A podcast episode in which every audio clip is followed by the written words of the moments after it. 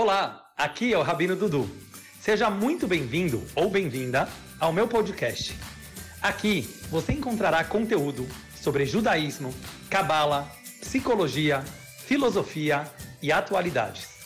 De uma forma sempre profunda, contemporânea, mas ao mesmo tempo muito descontraída. Espero que você goste da viagem. Hoje vamos falar sobre a cabala da solidão. Eu quero dar uma introdução nesse assunto. A gente nunca teve num mundo tão conectado quanto o mundo de hoje, né? Por um lado, cada um tem 3 mil amigos no Facebook, outros têm mais, menos.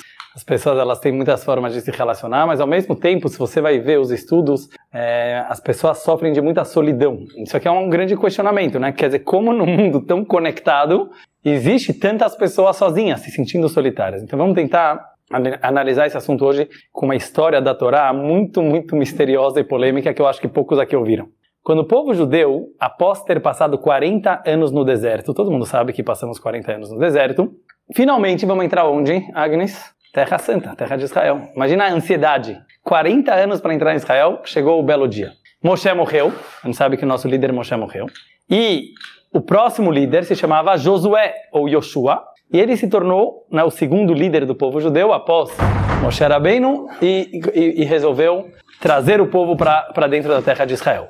A exemplo do seu mestre Moshe, que tinha mandado 12 espiões para a terra de Israel para verificar como seria essa entrada, o Yoshua ele mandou dois mensageiros, dois mensageiros. Um se chamava Pinchas, que era um grande tzadik neto de Aharon Cohen, e o outro se chamava Kalev Ben Yefune, que era colega do Yoshua e inclusive os dois tinham sido mandados da primeira vez como mensageiros, foram os únicos que falaram bem de Israel, não vamos entrar nessa história agora. Diz a Torá, olha que interessante isso aqui, o Tanakh. Eles chegam para a primeira cidade de Israel, pelo sul, que se chama Jericó. Não Jericó, cara, certo? Isso aqui é, deve ser imitado do Jericó. Jericó era a primeira cidade quando você chegava em Israel. Manolash Eretz Israel, o portão da terra de Israel. Mas ela era cercada por uma muralha. Era muito difícil de entrar. Então, como eles fizeram para espionar a terra de Israel? Ninguém podia saber. Eles entraram pela janela de uma mulher prostituta que se chamava Arahav. Presta bem atenção, porque eu estou contando para vocês. A terra de Israel, ela foi conquistada pelo primeiro lugar que um judeu, digamos assim, entrou finalmente na terra de Israel. Onde foi? A casa de uma prostituta, Rahav. Não só que ela era Rahav Hazoná, uma prostituta, o Talmud faz questão de dar detalhes sobre a profissão dela. Razoná, é, a prostituta. Zoná em hebraico é prostituta. O Talmud faz questão de dar vários detalhes sobre a profissão dela. Vocês querem saber os detalhes? Ou não precisa? Pode pular. Vou falar, né? Se a Torá faz questão de contar, a gente tem que entender. Diz o Talmud o seguinte: eu vou contar primeiro a história como está no Tanakh, como está na história da Torá, bíblica. Eles entram na casa dela, se escondem e falam: viemos aqui para espionar a terra de Israel. Diz Rahav para eles: saibam que a terra inteira de Israel, que se chamava Canaã, Canaã naquela época, está com medo de vocês. Nós sabemos que Deus tirou vocês do Egito, que era impossível de escapar. Nós sabemos que Ele abriu o mar para vocês. Tá todo mundo tremendo de medo de vocês. E eu faço um pedido para vocês. Eu vou esconder vocês aqui na minha casa, mas quando vocês finalmente entrarem e conquistarem essa terra, façam uma promessa para mim. Vocês vão manter eu e a minha família vivos. Se mesmo que todo mundo resolver guerrear, a gente permanece vivo. Combinado.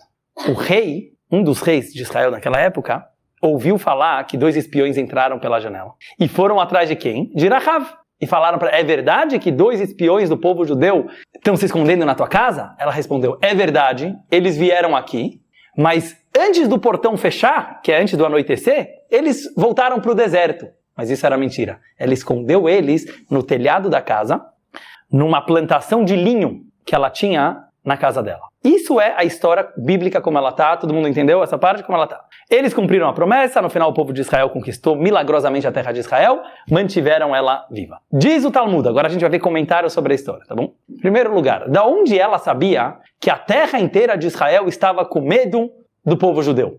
Ela podia falar por ela, ela podia falar pela família dela, pelas amigas dela. Não tinha Facebook naquela, não tinha internet. Como ela sabia que todos os sete povos que habitavam a terra de Israel estavam com medo do povo judeu.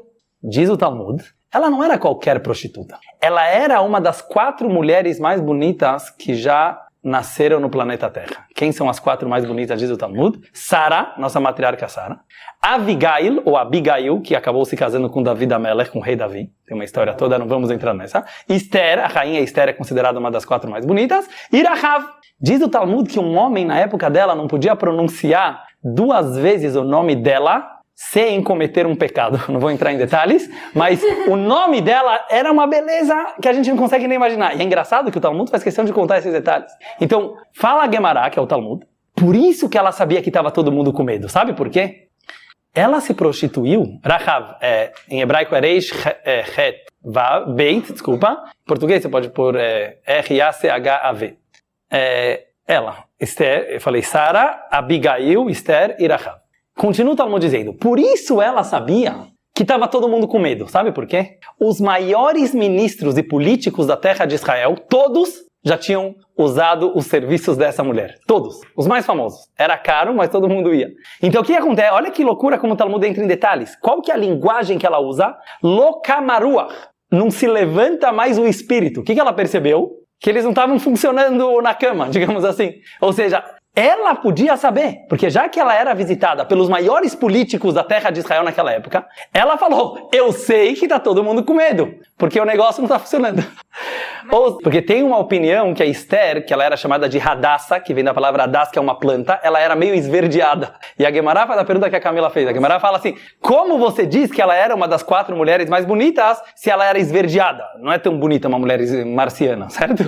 Então, a Gemara responde que, que tem duas opiniões opiniões. Uma que ela era bonita realmente de nascença e não era verde. Uma outra opinião que ela era mais esverdeada. Deus fez um milagre que as pessoas olhavam para o charme dela. Não era justamente, não era uma beleza normal, mas ela tinha um charme tão especial. Mas essa é pergunta que a Camila fez. Mas não vamos entrar agora no caso da Esther. Da própria Arahav tem muito, mas presta atenção, quer dizer, o Talmud interpretou que ela era a única mulher que podia saber que estava toda a terra com medo, realmente. Ela não é porque ela era jornalista e sabia, entrevistou todo mundo, mas ela percebia pela, pelo serviço dela, falou: o pessoal está com medo. Tá bom. Continua o Talmud. Quanto tempo ela foi prostituta? 40 anos. Dos 10 anos de idade, segura um pouquinho a tua pergunta, dos 10 anos de idade, imagina, era prostituição infantil, naquela época isso não era considerado tão infantil, mas não vamos entrar nisso. Dos 10 anos de idade, até os 50 anos. Os 40 anos que o povo judeu estava no deserto, ela trabalhou a mulher mais bonita da terra, prostituta. Finalmente aconteceu essa história. O povo judeu entrou pela casa dela. Diz a Gemara, Rahav se converteu para o judaísmo. Rahav se empolgou com o povo judeu, foi mantida viva, e ela se casou com ninguém mais, ninguém menos que o líder da geração, Yoshua. Imagina o buchicho na época. Imagina os sites da época. Moshe da geração era Yoshua, era o líder da geração. Quem ele escolheu para casar? Uma mulher que durante 40 anos foi a prostituta mais famosa. Pensam bem, pessoal. Ela fez chuva, mas Yoshua não tinha outra mulher para escolher de todo. Ele era o homem mais cobiçado do povo judeu. Também não sei porque ele estava solteiro até essa idade, mas sem entrar nisso, ele escolheu Arahav. Se casaram. Diz a Gemara, diz o Talmud, oito profetas saíram desse casamento. Oito profetas. Dos maiores do povo judeu, o profeta Yehezkel, Ezequiel, um dos maiores profetas que a gente tem, descendente do casamento de Yoshua, uma convertida prostituta Rahav.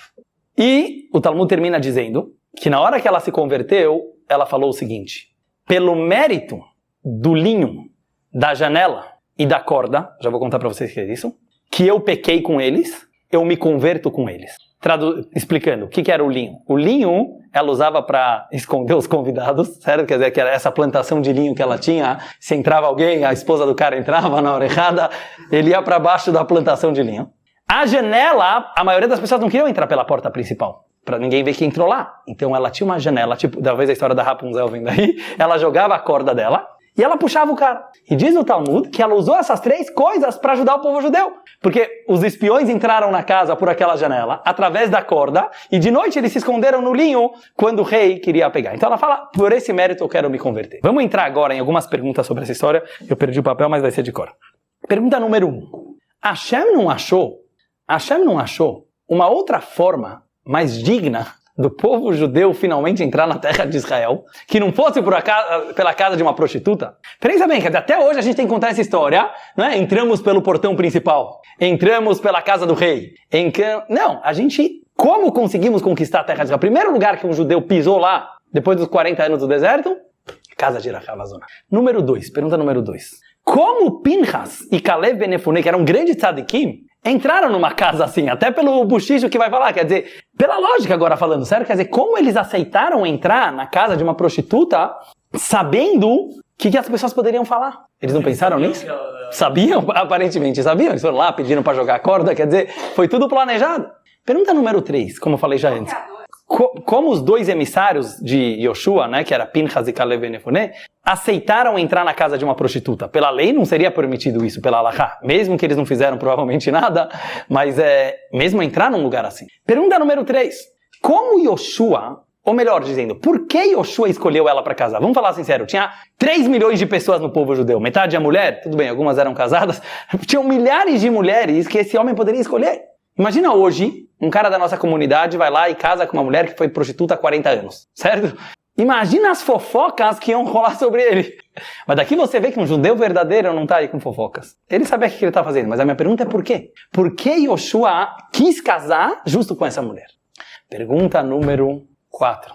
Três ou quatro? Ele está no 5 já. 4. Pergunta número 4 é a seguinte. O que, que importa na história os três objetos que ela usava. Porque a linguagem que ela usou, ela fala assim: com esses três objetos eu pequei, com, esses três objetos eu serei redimida. É uma linguagem poética, bonitinho, mas não é isso que importa, certo? O que, que importa realmente é que ela se arrependeu e ajudou o povo judeu. Qual é a importância aqui? Como você chama? Arthur. Arthur, estão vendo? Qual que é a importância de linho, janela e corda? Será que é uma linguagem poética ou tem alguma coisa aqui por trás? Mais uma pergunta que eu esqueci de contar para vocês antes. Essa era a Rav, depois de casar com Yoshua, adivinha aqui que virou a profissão dela? Ela perdeu a profissão, certo? Você acha que ela é uma mulher agora vai virar dona de casa? Bela recatada do lar? Não. Ela teve uma, ela foi trabalhar. Sabe qual foi o business dela? Rahav virou, vocês vão rir, mas ela virou a instrutora das noivas do povo de Israel. Eu não tô brincando, eu não tô brincando.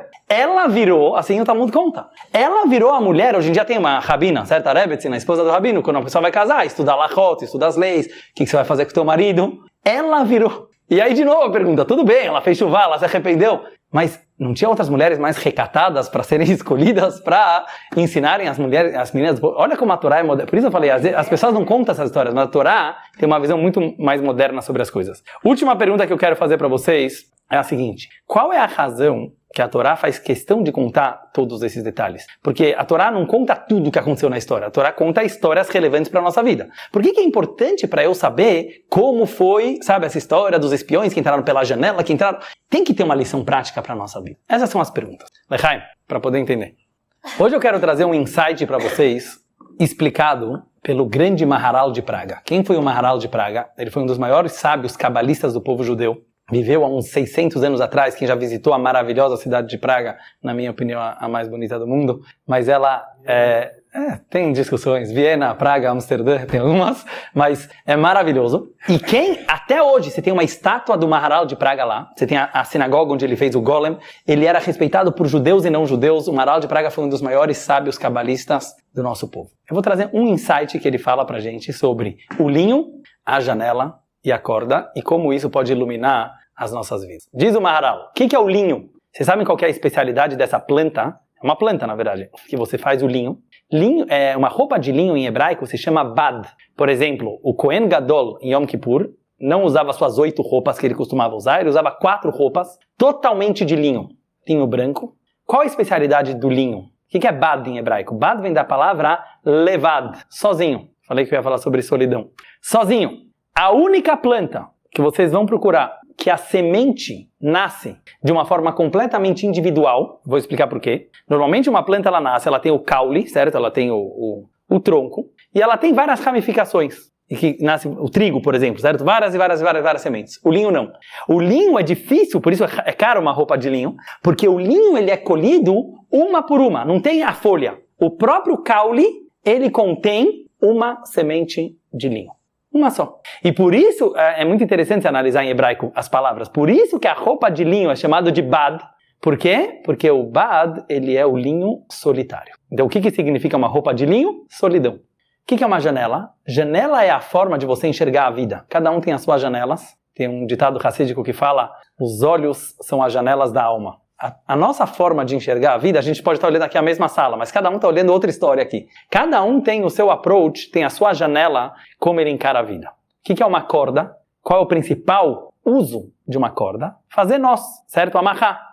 Corda é um símbolo, certo? Se amarra o sapato, é o símbolo de conexão. Então, o que, que, seria o linho, diz o Maharal? Olha que profundidade. Ele falou isso aqui há 600 anos atrás. Parece que ele estava falando para a nossa geração.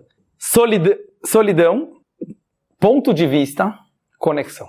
Essa é a história da vida de cada ser humano, fala o Maharal. Qualquer pessoa, por melhor que ele seja, por pior que ele seja, ele é uma pessoa solitária. Em algum lugar dentro dele, ele sente essa solidão. Alguns percebem isso mais, outros percebem isso menos. No mundo de hoje, como eu estava falando no começo da aula, com toda a conectividade, Wi-Fi em todo lugar, dizem os psicólogos, nunca as pessoas se sentiram tão solitárias. Teve um enterro há pouco tempo de uma menina que se suicidou por razões como essa, e a mãe fala no enterro, cadê os três amigos, três mil amigos que ela tinha no Facebook? Cadê eles? A gente sabe que hoje uma pessoa tem 5 mil amigos, tem um não estava lá. Cadê? Cadê os amigos verdadeiros? Diz o Maharal, a solidão é a base do ser humano. Sabe por quê? Porque lá no fundo, lá no fundo, lá no fundo, você é sozinho. Essa é a verdade. Ponto número dois. Essa solidão faz você abrir uma janela. Essa solidão faz o ser humano ser social. Você precisa abrir uma janela. Lá fora no mundo tem alguém para te completar. Lá fora no mundo tem alguém para te fazer companhia. Então, cada um, depois dessa solidão, o que, que ele faz? Ele abre uma janela e ele joga a corda. O que quer dizer ele joga a corda? Ele começa a se relacionar de acordo com como ele encarou a solidão. É uma coisa muito, muito, muito delicada, mas é incrível a genialidade do Maral. O que, que ele fala? As tuas relações, elas não são casuais, elas não são ocasionais. Elas são de acordo com a forma como você encarou a tua solidão. Solidão todo mundo tem. Até o maior tzadik da geração. O que, que você faz com essa solidão? Se você entra em desespero com tua solidão, se você não aguenta a tua solidão, se você foge da tua solidão, a janela que você vai abrir para o mundo é uma janela desesperada. Não é uma janela bonita. Porque você fugiu, você não aceitou a tua solidão, você não aceitou o teu linho, que é a tua solidão. E quando você joga a corda desesperada, você vira uma prostituta. O que, que significa isso na vida de cada um de nós? Não, não estou querendo falar mal. Olha como que a Torá... O que, que é uma prostituta? Por que, que Arahá foi uma prostituta? Não porque uma pessoa não vira, não se vende barato ou caro porque ela quer. Tem uma causa, tem uma solidão por trás, tem uma sensibilidade. A pessoa desesperada por relacionamentos, porque não estou falando agora do caso necessariamente de Rahav, que virou uma prostituta, mas a gente se vende por outras coisas. A gente se vende por prazeres, a gente se vende por atenção, a gente se vende por entretenimento, a gente se vende por causa da nossa solidão, e a gente se vende. Cada um é um marahav lá dentro. Cada um sabe o seu preço. Mas infelizmente, a gente tem um preço. Diz o Maral de Praga: essa solidão mal interpretada, ela leva a pessoa a jogar a corda pela janela. E ela pega quem, quem segurar a corda, tá bem-vindo. A gente faz isso às vezes na vida. Mas, onde está a solução? Olha a grandeza da Rahav. O nome da. O que, que era Rahav em hebraico? Sabe o que era Rahav? Grande, abundante.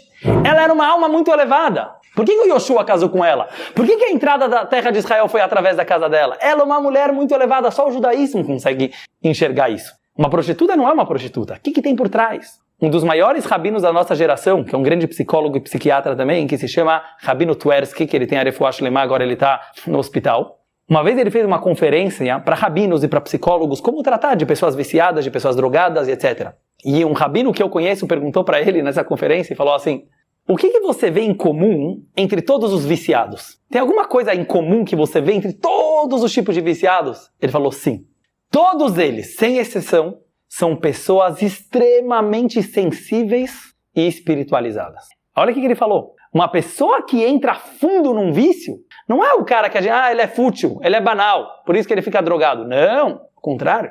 É uma pessoa tão sensível que ele não aguenta, ele não tolera as mentiras do mundo. Ele não tolera.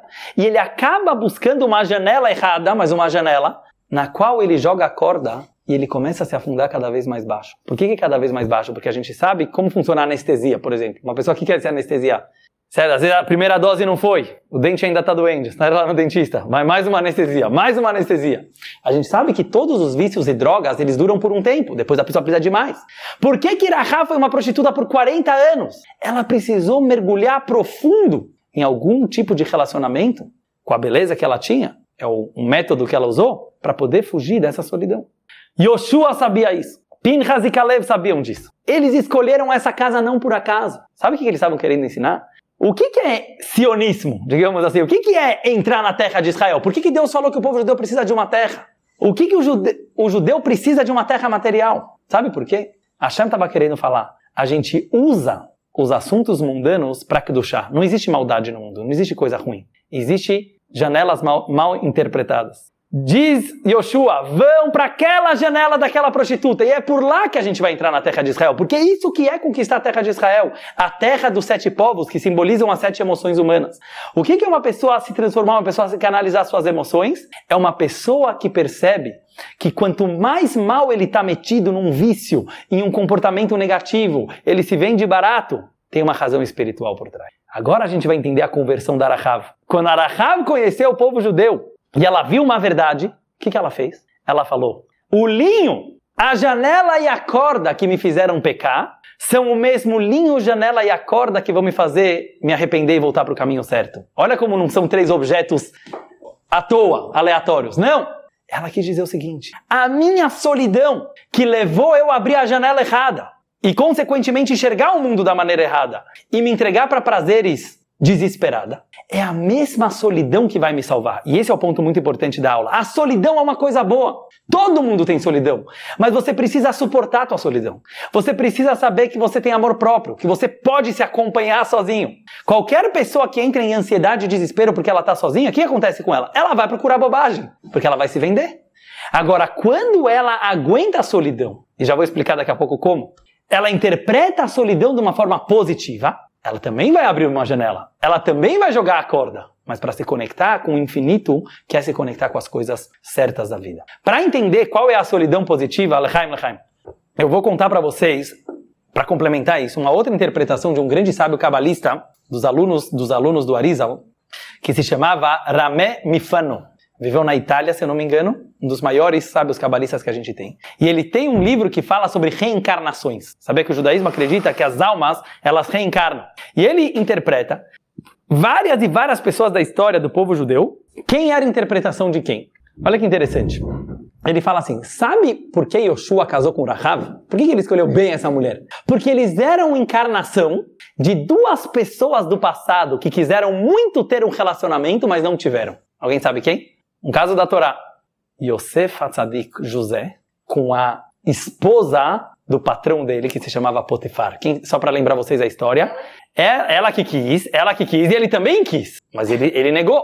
Mas ela queria de qualquer forma seduzir Yosef. A Gemara conta como ela tentou de todos os métodos seduzir, seduzir. Yosef negou. Yosef aguentou até o último segundo, ele quase pecou com ela e no final ele acabou sendo preso e ficou 12 anos na prisão por causa dessa mulher. Hum, centenas de anos depois, os dois voltam, as duas almas. Era para casar. Olha que interessante que falou Rami Mifano. Era para casar, mas não naquela hora. Em outra vida, em outra encarnação, e eles vieram. Então, eu não posso saber, mas um grande cabalista, que é o Ramé Mifano, tá, ele, ele, interpretou. Como ele interpretou? Boa pergunta da Yael. Como ele interpretou? Olha a similaridade das histórias. Olha que interessante isso.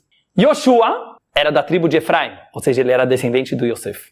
Rahav, que era uma prostituta, parecia com essa certa esposa do Potifar que também tinha essas técnicas para seduzir o Yosef. Agora vamos pegar a vida do José. Teve alguém na Torá mais solitário que Yosef Atzadik? Olha a história do menino. Ele nasce, filho da velhice do papai, filho mais querido do pai, da esposa mais querida, Raquel morre. A mãe dele morre. Rachel faleceu quando Yosef tinha 9 anos de idade. Sabe o que é para uma criança perder a mãe com 9 anos de idade? Cresceu sem mãe. Quando ele cresce um pouco, tem 17 anos de idade, Sadiq, um filho super bom, é jogado pelos 10 irmãos num poço, vendido. Imagina a solidão desse menino. Ele vira escravo, um filho mimadinho, um filho que teve tudo de bom, vira escravo do Egito. Ele está lá, ele está lá no, no, no Egito. A esposa do patrão começa a seduzir ele. Fala a verdade, homens e mulheres, o que, que vocês fariam? Você está lá, Sozinho dos sozinhos dos sozinhos. Finalmente alguém te deu atenção. Uma mulher poderosa aqui está me dando atenção. Quem ia resistir? Falando sincero, por que resistir? Ninguém, ele era um escravo. O que, que vai acontecer? Ele vai ser preso? Ele foi preso do mesmo jeito por ter resistido. O que, que já ia acontecer com ele? Ninguém ia falar mal dele na sinagoga porque não tinha sinagoga. Fala, o que, você falou, Arthur? que ele tinha a perder? Nada. Nada a perder. Aqui a gente vai entender como lidar com a solidão. Ele era o homem mais solitário da terra. E ficou mais ainda. Sabe para onde ele foi? Para prisão. Ele vai na prisão, mais 12 anos de solidão. De repente o cara vira o primeiro-ministro do Egito. Ele vira o primeiro. Oi? E aí ele interpretou os sonhos do rei, virou o primeiro-ministro do Egito. O que eu quero mostrar para vocês? Vamos aprender a lidar com a solidão. Diz o Midrash. Sabe o que, que salvou Yosef na hora H? Ele já estava quase dormindo com aquela mulher. Com a esposa do Potifar, que a Torá não fala o nome dela. Quando ele já estava quase, quase, quase, quase dormindo, ele virou Diz a Torá, Vayemaen. Vayemaen em hebraico quer dizer, e ele negou, ele resistiu. E, é, e foi tão difícil para ele resistir que a musiquinha da Torá, não sei se já falei uma vez para vocês, raras vezes aparece essa musiquinha na Torá. Você viu que quando se lê a Torá na sinagoga, tem todo um cântico, certo? Tem toda uma maestria por trás. E é, a música é Shalshelet, é uma música mais comprida que tem na Torá. Vayemaen, quer dizer, ele foi e voltou. Sabe onde está na dúvida? Peco ou não peco? Peco ou não peco? Não é. No final ele não pecou. Por quê? Diz o Midrash, apareceu a cara do pai dele na janela. Na janela, a linguagem do Midrash. Dioknosh Elaviv Niralo Bachalon. Na janela do quarto da esposa do patrão, a casa estava vazia naquele dia, a mansão deles, aparece o rosto do Yaakov. Agora eu pergunto para vocês, óbvio, o rosto do pai dele fez ele não pecar. Mas por que na janela? O que, que janela tem a ver com essa história? Podia falar, apareceu na cabeça dele o rosto do Yaakov. Por que, que na janela? Agora a gente vai entender o que é uma janela. Janela, como eu falei antes para vocês, é o ponto de vista, a maneira de você se olhar. Uma das interpretações que tem nessa história eu vou contar para vocês agora. Yosef passou a se olhar pela janela do pai dele, pelos olhos do pai dele. Ele se achava um Zé Ninguém. Quem sou aqui eu no Egito e o José sozinho? Se eu pecar não vai acontecer nada, nada, nada, nada. Mas como meu pai me olha? Será que meu pai desistiu de mim? Será que meu pai acha que eu sou o Zé Ninguém?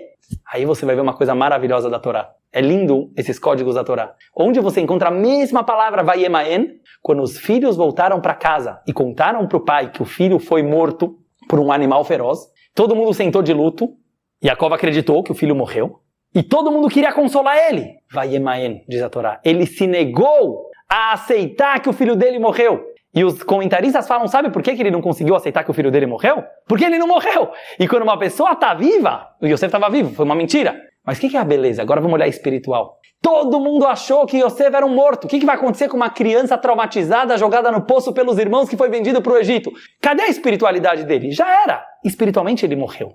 Yaakov vai Emaen. Yaakov falou: O meu filho está vivo. Eu confio que a educação que ele recebeu em casa vai durar até no Egito. Então, quando Yosef ele se viu com os olhos do pai dele, quando Yosef não se olhou com os olhos desacreditados pela janela do desespero, ele se olhou pela janela de alguém que acreditava nele. Aí ele entendeu o sentido da solidão. Ele entendeu que existe uma solidão positiva, que é a hora que a pessoa faz uma introspecção e ele fala: Eu não estou sozinho. Eu nunca tive sozinho. Porque lá no fundo, eu tenho um infinito, eu tenho um Hashem junto comigo. Quando uma pessoa tem esse amor próprio, ele resistiu, ele não pecou, ele foi jogado na prisão. E aí a gente vê como um detalhe de uma pessoa bem solitária, mas que tinha amor próprio. Sabe o que, que tirou ele da prisão? Eu falei acho que uma vez para vocês. Ele virou para os dois homens que estavam com ele na prisão, o padeiro e o copeiro, e falou para eles: Lama madua pneichem raimayom. Por que vocês estão com a cara feia hoje? Quantas vezes a gente vê um amigo na faculdade, na escola, no trabalho, tá mal, certo? Você vai, não vou nem perguntar para não ficar deprê, certo?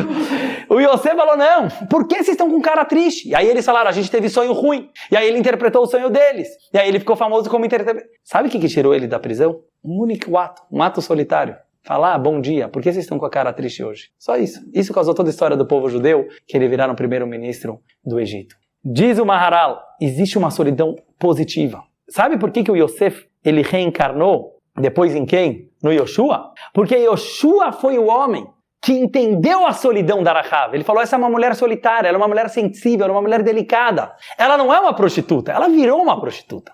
Mas sabe por que ela virou uma prostituta? Porque ela era muito sensível, ela era Rav, ela tem uma alma grande. Se eu conseguir canalizar isso para o bem, ela vira minha esposa. E assim foi, oito, oito profetas saíram desse casamento. Porque ela conseguiu enxergar pela janela certa e se amarrar no final com a pessoa certa. E essa é a grande lição, e finalizamos assim o shiur de hoje, que existe, a, todo mundo tem solidão, por mais que o mundo está conectado, você é por você, no final das contas. Mas se você se desespera, tem pessoas que nem aceitam que são solitárias, aí o problema é mais grave. Quando a pessoa ela fala, não, eu não sou solitária, você está perdido.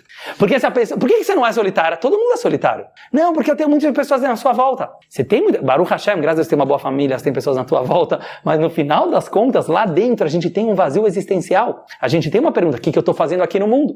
E o judaísmo fala, aceita isso, primeira coisa, leva com bom humor, aceita, você tem essa solidão, cada um é, é, é um linho, cada um é um bad. Mas sabe o que, que diz a Torá? Vai vater Yaakov levador. A noite que Yaakov, uma vez eu dei um shiur para vocês sobre isso, que Yaakov ele ficou sozinho, ele tinha uma família enorme, ele tinha 12 filhos, tinha quatro esposas, tinha rebanho, tinha tudo. Aí ele voltou para pegar do outro lado do rio algumas coisas que ele esqueceu, e a Torá fala, vai evater Yaakov levador. Yaakov ficou sozinho e ele lutou com o anjo até o amanhecer. Eu não vou entrar nisso agora, mas foi a história que eu já contei para vocês. Quem é o anjo que ele lutou? Ele lutou consigo mesmo, ele lutou para se, se encontrar. Quando a pessoa ela consegue suportar a solidão e ela consegue se enxergar quem ele é de verdade. E por isso diz a Torá, Venisgav Hashem levador. Hashem também está sozinho. Já pensaram nisso? Hashem é o mais solitário de todos. Hashem de verdade é sozinho, porque antes de existir o mundo só existia ele. E depois que existiu o mundo, o mundo também é parte dele. Então a solidão não é para ser encarada como uma coisa negativa. Se a gente sabe perceber que a solidão é o contato consigo mesmo, essa solidão vira cordas verdadeiras e aí vem a verdadeira conectividade que a pessoa sabe com quem se relacionar. Então, resumindo a história, não é por acaso que Hashem escolheu uma história tão incrível para ser a história da entrada na terra de Israel, um episódio tão importante para o povo judeu, e Yoshua escolheu essa mulher para casar, e para concluir, ela virou a monitora, ela virou a instrutora das noivas do povo de Israel. Por que, que bem ela foi escolhida para ser instrutora do povo de Israel, das, das mulheres? Óbvio, pela experiência dela. E ela vai, não, e ela conseguiu mostrar que a sensualidade de uma mulher, que o fogo que uma mulher tem pode ser usado para o bem. Durante 40 anos ela usou para o mal, tudo bem, mas não é por acaso que ela aprendeu tantas coisas, para usar para o bem. E ela foi escolhida não só para casar com o líder da geração, mas agora ela entendeu, primeira coisa, a importância do mistério judaico, do recato, da pessoa ser uma pessoa íntima, e também ela usou essa sensualidade para as mulheres usarem no lugar certo, com a pessoa certa, que é o marido delas. É, do, do, jeito correto. Mas eu acho legal essa história toda para a gente ver como a solidão ela pode ser encarada de uma maneira certa. A gente nunca julgar ninguém, independente do comportamento da pessoa, se ela está viciada, se ela virou prostituta, se ela é fácil, se ela é isso, se ela é difícil. Tem motivos por que as pessoas viram o que elas viram. Na verdade, é uma sensibilidade muito grande e elas acabam levando e canalizando isso para a janela errada. Mas essas pessoas têm o maior potencial. E se a gente consegue tirar elas desses vícios, e nós mesmos também, cada um com seus vícios, a gente consegue de verdade encontrar a conexão com Hashem. Muito obrigado por ter me acompanhado nessa jornada. Acesse os meus canais Rabino Dudu no Spotify, no YouTube, no Instagram ou no Facebook para continuar desvendando os mistérios dessa longa viagem que se chama vida.